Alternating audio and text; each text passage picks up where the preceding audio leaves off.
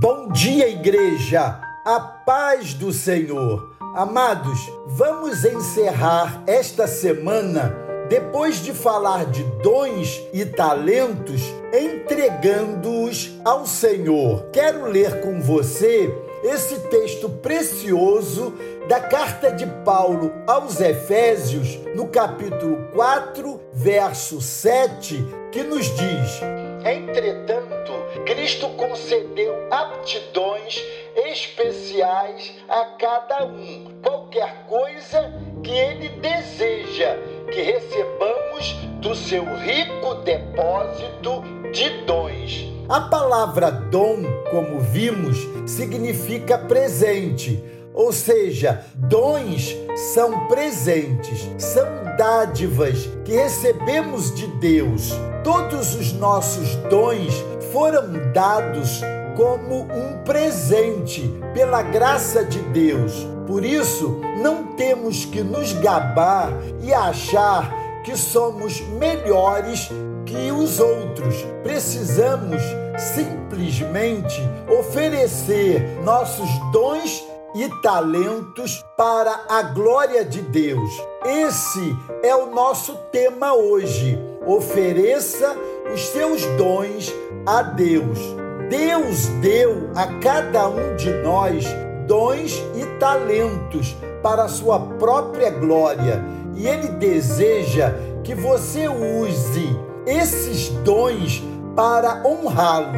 Ele tem um propósito nessa terra que só pode ser cumprido por você, com a capacitação que ele deu a você. Por isso, é muito importante que você entenda que somente cumprindo esse propósito você se sentirá pleno, realizado e feliz. Fora dele, você viverá constantemente frustrado. Se você está confuso em relação aos seus dons e talentos, analise quais são as suas habilidades, o que você mais gosta de fazer e o que mais arde dentro do seu coração.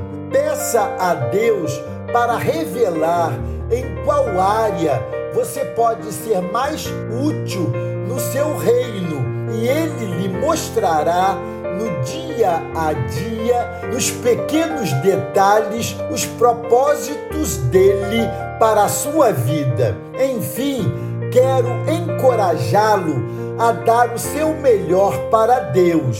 Dê a ele o que ele mesmo colocou de melhor em você. Isso não significa que você não vai se esforçar para fazer outras coisas quando for necessário. Mas o que eu quero te dizer é que você não precisa viver frustrado, tentando florescer naquilo que Deus não plantou em sua vida. Você é único e com certeza verá a alegria que muitos terão ao verem a sua vida dar frutos. Por isso, viva intensamente, cumprindo o que Deus colocar em seu coração. Quero, finalizando, deixar aqui uma dica